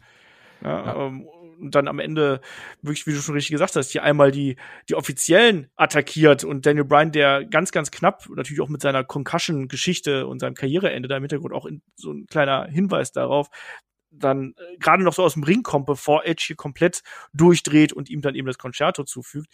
Und am Ende sitzt dann eben Edge im Ring, ein böse, dreinblickender alter Mann und stiert in die Kamera. Das hat man gut gemacht in meinen Augen. Ja, wo er so merkt, Scheiße, ich hab, also, so, das ist gerade alles irgendwie eskaliert innerhalb der letzten drei Wochen. ähm, und das mag ich, weil da ist eine Entwicklung drin. Ähm, Edge, du siehst aber auch an dem Blick, der, der hat sich damit abgefunden, dann sagt er, gut, dann muss ich jetzt eben anderer Edge sein. Ja. So, ich, äh, ich krieg das Problem auch gelöst. So, ich bin ja nicht aus Spaß der Ultimate Opportunist. Ähm, ich finde das stark. Ich finde das sehr, sehr stark. Also, ja. das macht, also, das macht SmackDown für mich aus. Das ist für mich der Grund, SmackDown zu gucken. Nur, nur diese Fehde. Und das ist vor allem die nächste große Fehde für Roman Reigns, nicht nur weil er eben der Champion ist, sondern weil auch eben die Entwicklung da ist. Obwohl er ja hier gar nicht so als Tribal Chief im Fokus steht, sondern eben nur als Champion, während die beiden anderen Herausforderer sich hier ja um den Posten kabbeln irgendwo. Aber er, er wird jetzt auch eine größere Rolle natürlich jetzt hier mit, äh, mit einnehmen. Ich finde das alles richtig gut. Ich finde das richtig gut. Das ist das Match, was mich wirklich heiß auf WrestleMania macht und äh, da freue ich mich sehr drauf. Die Charakterentwicklung von Edge ist top. Daniel Bryan, dass man ihn hier noch mal so in diesen Spot gebracht hat, finde ich richtig gut und äh, Roman Reigns ist einfach der Star derzeit und das wird das Match äh, für WrestleMania werden. So, und damit geht dann eben äh, SmackDown off Air und Kai, wir brauchen wieder ein Mini-Fazit und eine Bewertung.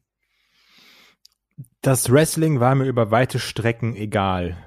Matches waren teilweise okay, ähm, waren da, um da zu sein.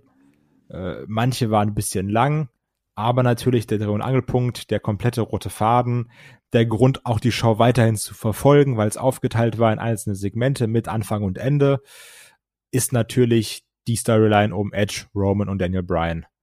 Ähm, wenn du die aber rausnimmst, hast du quasi nix. Ja. Das muss man auch so sagen. Ähm, deswegen würde ich diesem Ding, also ich fand's besser als Raw, ne? Aber es war halt, also es hat halt nur diese Fehde und mehr nicht. Und also klar, du kannst auch eine Zwei-Stunden-Show damit füllen, das ist kein Problem, aber nur auf dieses eine Pferd zu setzen, ist auch gefährlich, finde ich. Ähm, deswegen würde ich persönlich, ähm, weil ich auch wirklich dran bleib, dran geblieben bin, um zu wissen, also nicht zu wissen, was passiert, sondern ich sag mal, dass das Three-Way kommt, war relativ klar, sondern wie passiert's, äh, was passiert danach, in welche Richtung geht's, wie benehmen sich die einzelnen Charaktere, das fand ich sehr spannend. Das habe ich selten innerhalb der letzten Monate bei WWE generell. Ähm, ich gebe eine 5,5. Okay. Ja. Ich gebe eine 4,5. Also ich fand es auch ein bisschen besser als SmackDown, äh, als Raw, vor allem weil mich die, äh, die Main Story quasi hier mehr mitgenommen hat und weil das insgesamt ein bisschen äh, stringenter erzählt gewesen. Man muss aber auch ganz klar sagen, das bessere Wrestling haben wir bei Raw in diesem in dieser Woche gehabt, das deutlich bessere Wrestling. Da waren äh, ähm, deutlich stärkere Matches äh, dabei und auch so in Gänze natürlich war da noch ein bisschen mehr Charakterprogression drin. Aber hier eben diese große Fehde, emotionale Fehde, die hat hier vollkommen funktioniert. Ähm, auch die Sache mit Cesaro und Seth Rollins hat mir ganz gut gefallen. Also von daher war da schon genug dabei, um mich abzuholen. Deswegen gebe ich hier SmackDown einen leichten Vorteil. So, auf jeden Fall, das war die Woche nach Fastlane und vor allem wenige Wochen vor WrestleMania. WrestleMania findet am 10. und 11. April statt, also knapp ja, zwei Wochen ziemlich genau vom heutigen Tag aus. Oder vertue ich mich gerade? Nee, zwei Wochen. Zwei Wochen. Genau. Und da werden wir jetzt auf jeden Fall zwei Matchabende natürlich haben und wir gehen jetzt einmal ganz kurz nochmal durch, was wir da haben. Also ich lese die gerade mal vor und dann quatschen wir ganz kurz darüber. Wir haben an Tag eins am 10. April haben wir als ähm, Match um die WWE SmackDown Women's Championship haben wir Sasha Banks gegen Bianca Belair. Dann gibt es das Match um die WWE Championship mit Cedric Alexander und Shelton Benjamin nicht äh, am Ring, also verbannt vom Ring, wie man so schön sagt. Bobby Lashley, der Champion, begleitet von MVP, trifft auf Drew McIntyre. Wir bekommen aktuell ein Singles-Match zwischen Bad Bunny und The Miz, jeweils begleitet von Damien Priest und John Morrison. Wir haben am ersten Tag auch das Match um die Raw Tag Team Championship zwischen The New Day und den Herausforderern AJ Styles und Omis und dann eben auch noch zwei weitere Matches. Und das ist zum einen das Match zwischen Shane McMahon und Braun Strowman. Da muss man abwarten, ob es da noch eine Stipulation geben wird, die es garantiert geben wird. Das hat man ja schon so ein bisschen angedeutet. Und dann noch das Match zwischen Cesaro und Seth Rollins. Vielleicht lässt man sich ja da auch einfallen, dass man den, den Cesaro-Swing verbannt. Man weiß es ja nicht. Kommen wir dann zu Tag zwei. Tag zwei haben wir den großen Main Event, so nenne ich es jetzt einfach mal, das Triple Threat Match um die WWE Universal Championship zwischen Roman Reigns, begleitet von Paul Heyman gegen Edge, gegen Daniel Bryan. Dann das Match um die Raw Women's Championship zwischen Asuka und Rhea Ripley. Das Singles Match aktuell noch, muss man auch sagen, zwischen dem Fiend Bray Wyatt, begleitet von Alexa Bliss und Randy Orton das Match um die IC Championship zwischen Champion Big E und Apollo Crews und ein Singles Match zwischen Kevin Owens und Sami Zayn. Es fehlen hier und da noch Stipulationen, aber das sind derzeit so die zwei Matchabende, wie sie zu, zu diesem Zeitpunkt angekündigt worden sind. Es ist der 27. März, muss man dazu sagen. Ähm, da wird garantiert noch einiges dazukommen. Andre the Giant, Battle Royale, auch Tag Team Matches, äh, die schon gerüchtet worden, wo wir heute auch schon drüber gesprochen haben und noch einiges mehr. Frauen Tag Championship. Genau, Seamus gegen Riddle wird wahrscheinlich auch noch irgendwo ja. mit dazukommen. Und äh, ja, das sind auf jeden Fall jetzt die zwei äh, Cards für den Augenblick. Und jetzt frage ich dich mal, wie siehst du die beiden Cards? Äh, nicht nur im Vergleich, sondern auch so generell. Generell. Was, generell. Was, was war das denn? Das war Tom Gerhardt. generell. Generell. Ich ähm, mag die Verteilung erstmal. Ich finde, jeder Abend hat Matches, für die es sich definitiv, definitiv lohnt einzuschalten. Das finde ich ganz gut. Ähm, manche Matches sind natürlich einfach nur drauf, um irgendwie drauf zu sein. Ich finde trotzdem, dass du insgesamt, Stand jetzt, die kriegen wir natürlich noch, ähm, wenig, um es mal in der Olf-Sprache zu sagen, wenig äh, Stinker drauf hast auf der Card. Sondern ähm, der Großteil der Matches, wo du sagst, entweder wird es auf seine eigene Art und Weise witzig, das könnte ein paar geile Spots haben oder irgendwie eine Geschichte erzählen oder wrestlerisch gut werden. Und das bieten Stand jetzt auf der Karte viele Matches, finde ich. Ich bin gespannt, was man da rausholt tatsächlich. Das ist natürlich auch ein bisschen davon abhängig. Aber ich glaube, dass auch wenn hier und da natürlich der Aufbau sehr, ja, nicht gleichgültig, ist gleichgültig standardisiert, äh, überhetzt, äh, überhastet äh, fast schon ist, haben wir trotzdem hier einige gute Matches. Ich habe ein bisschen Angst davor, ob wir nicht nach WrestleMania wieder sagen, Mensch, wäre es doch eine kürzere Card gewesen, ja. nur ein Event, ähm, weil dann wäre es eine bombenstarke äh, Veranstaltung gewesen und so ist es dann eben eine gute Veranstaltung. Ich bin sehr gespannt, ähm, gerade auch wie so Matches zum Beispiel Braun Strowman gegen Shane McMahon, wie die performen werden und auch ähm, wie zum Beispiel so ein Match wie Big E gegen Apollo Crews, wie viel Zeit das bekommen wird, weil die beiden können das eigentlich, die können ein gutes Match bestreiten, langes Match bestreiten. Die Frage ist, möchte man das äh, auf diesem Match, äh, auf diesem Match-Konstellation, die wir dann eben hier haben? Was wird aus Kevin Owens gegen Sami Zayn? Ist das nur ein Filler? Wird das so ein sieben, acht Minuten Ding? Lässt man die machen? Hebt man sich das auf? Ist das erst der Aufgalopp für eine längere Fehde zwischen den beiden? Tue ich mir ein bisschen schwer mit. Und dann eben auch noch die diversen Fragezeichen, kriegen wir eine Charlotte noch auf die Karte zum Beispiel und ähm, welche Stipulationen bekommen wir hier? Wird The Fiend gegen Randy Orton, wird das ein Singles-Match oder wird das irgendwie was Cinematic-Match-mäßiges? Auch eine Frage, die sich da stellt. Ähm, Gerade vor Live-Publikum. Also jetzt hast du wieder Live-Publikum, machst du dann Cinematic-Match? Ja, Weiß das ich kann ich mir auch nicht. Also ja, es, es wird spannend. Ich habe ich hab sehr, sehr viel Bock auf die Preview, ne? Um da schon mal vorzugreifen. ich bin da, das wird, das wird eine lange Preview. Da gehe ich von aus. Ich, wir werden natürlich dann auch zeitnah auch die Reviews liefern, wir werden die Previews liefern. Wir werden uns da, äh, glaube ich, in der WrestleMania-Woche ein bisschen überschlagen, damit ihr hier ausreichend und vor allem auch zeitnah den Content bekommt. Ich bin gespannt, ob das alles so hinhaut, wie wir uns das vorstellen. Wir werden auch Predictions natürlich machen zu den äh, jeweiligen Events, auch zu NXT Takeover, die, äh, Stand and Deliver werden wir äh, Predictions machen und dann die Review für Supporter. Also wir äh, geben uns da reichlich Mühe, dass ihr da von uns ähm, ordentlich mit äh, Wrestling-Content zugeballert seid. Da könnt ihr euch schon mal drauf freuen. Ansonsten, also WrestleMania-Feeling ist noch nicht so 100% da. Hier und da flammt es zumindest auf und ich hoffe, dass es WWE irgendwie noch hinkriegt, das in den nächsten Wochen ähm, richtig zu entfachen, weil, wie gesagt, die Zeit ist knapp. Ähm, die großen Matches, also zumindest das Triple Threat Match bei äh, SmackDown, das holt mich ab. Ansonsten sehr vieles, wo man sagen würde, ja, hatten wir jetzt schon diverse Male oder zündet nicht so recht. Ist schwierige Kiste in diesem Jahr. Und dann eben auch noch, welche Faktor spielt dann das Publikum? Ich kann mir halt auch vorstellen, dass wir alle vorm Fernseher sitzen werden und sagen werden, geil, endlich wieder Publikum und vielleicht sorgt ja auch das dafür, dass wir dann ja. vielleicht nicht im Vorfeld, aber vielleicht während des Events selber so ein bisschen ähm, ja, ein bisschen mehr Gänsehaut bekommen, als das vielleicht im Normalfall der Fall gewesen wäre. Das glaube ich auch ja, spannend auf jeden Fall. Spannend auf jeden Fall. Es ist WrestleMania Season und so ein bisschen kribbelt's ja dann doch. Und da kann man sich dann auch nicht ganz von frei machen. Ich hatte das heute ganz speziell nach diesen ganzen äh, Storyline-Entwicklungen um Edge, Daniel Bryan, Roman Reigns, wo ich gedacht habe, so, yes, das ist es. Das ist doch genau das, was wir sehen wollen. Ich musste da direkt an, an ähm, WrestleMania 20 denken mit Chris Benoit, Triple H und Shawn Michaels zum Beispiel. Und ja, finde ich gut, freue mich drauf. Auch äh, WrestleMania 30 natürlich die Daniel Bryan Storyline, die man damals gehabt hat. Also ich bin gespannt, wie das äh, alles ausgeht und man kann viel motzen, das kann man.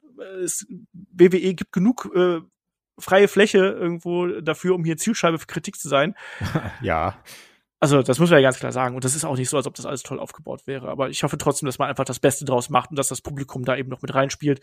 Aber das darf auch nicht die letzte Hoffnung oder die einzige Hoffnung von WWE sein, so nach dem Motto, ey, das wird schon gut, weil da sind ja Leute wieder da, oder? Ja, eben. Also, ähm, ich glaube halt schon, dass sie dann natürlich in der Präsentation was draufpacken. Ähm, ich hoffe einfach, dass man den richtigen Weg geht. Aber das wird sich wirklich erst zeigen, wenn das Ding startet in, äh, in der Nacht von Samstag auf Sonntag. Erst dann werden wir es wirklich wissen. Und das ist ein Faktor, der bei mir auf jeden Fall zur Spannung beiträgt. So sieht's aus. Ah, ich bin gespannt, was uns da erwarten wird. Also nicht nur negativ denken, sondern hier an der Stelle natürlich auch ein bisschen positiver denken, dass da vielleicht auch einfach die großen Momente, die wahrscheinlich auch sehr häufigen, vielen kleinen negativen äh, Momente dann vielleicht auch ein bisschen überdecken werden. Also ich bin da immer vor WrestleMania bin ich immer positiv. Nach WrestleMania schreie ich dann wieder ins Mikrofon oder so, wenn dann Braun Strowman plötzlich, äh, wie ist der kleine Kerl nochmal? Nicholas. Nicholas, genau. Vielleicht kommt der ja Braun zur Hilfe. Der muss doch mittlerweile auch schon 25 sein. Min, ich glaube 28 sogar. Wir haben doch gesehen, wie schnell so Kinder wachsen mit Dominik, weißt du, der war auch, im einen Moment ist er noch so, oh, und versucht einen Leiter umzuwerfen, im nächsten Moment springt dann Huracan Runner. Eben, und, und Kim verliert fast sein Auge. genau, stimmt auch. Oh Gott, oh Gott. wunderschön. Gut, aber ich glaube, wir sind hier an der Stelle durch mit Raw Cross SmackDown, oder Kai? Haben wir's. Haben wir's. Und äh, ja, wir begeben uns dann auch langsam in Richtung WrestleMania und fangen dann nächste Woche an noch äh, mit einem WrestleMania-Spezialthema an. Da sprechen Shaggy und ich über die Entstehung von WrestleMania und über die erste WrestleMania. Also wir gehen sehr, sehr, sehr, sehr, sehr weit zurück in der Historie und nehmen euch da noch mal so ein bisschen hin mit, was damals die Pläne gewesen sind, wie sich das entwickelt hat. Und da werden wir dann drüber sprechen. Das gibt's im Wochenend-Podcast und ansonsten nächste Woche bei uns für Supporter gibt es ähm, wie immer ähm, unter anderem das Magazin haben wir im Angebot und wir haben auch vor allem die nächste Episode von Head to Head im Angebot und das ist dann der Tag, als sich Goldberg bei WCW Nitro das erste Mal die Heavyweight Championship geholt hat, der Georgia Dome. 40.000 plus Zuschauer, unglaubliche Atmosphäre und da werden wir dann ähm, Raw und Nitro gegeneinander stellen mit Markus Holzer, mit Shaggy Schwarz und meiner Wenigkeit zusammen. Auch tolle Episode geworden, werdet ihr nächste Woche dazu hören bekommen. Und ja, WrestleMania Season ist nur einmal im Jahr und in dem Sinne sage ich äh, Dankeschön fürs Zuhören und bis zum nächsten Mal hier bei Headlock, dem Pro Wrestling Podcast. Macht's gut. Tschüss. Tschüss.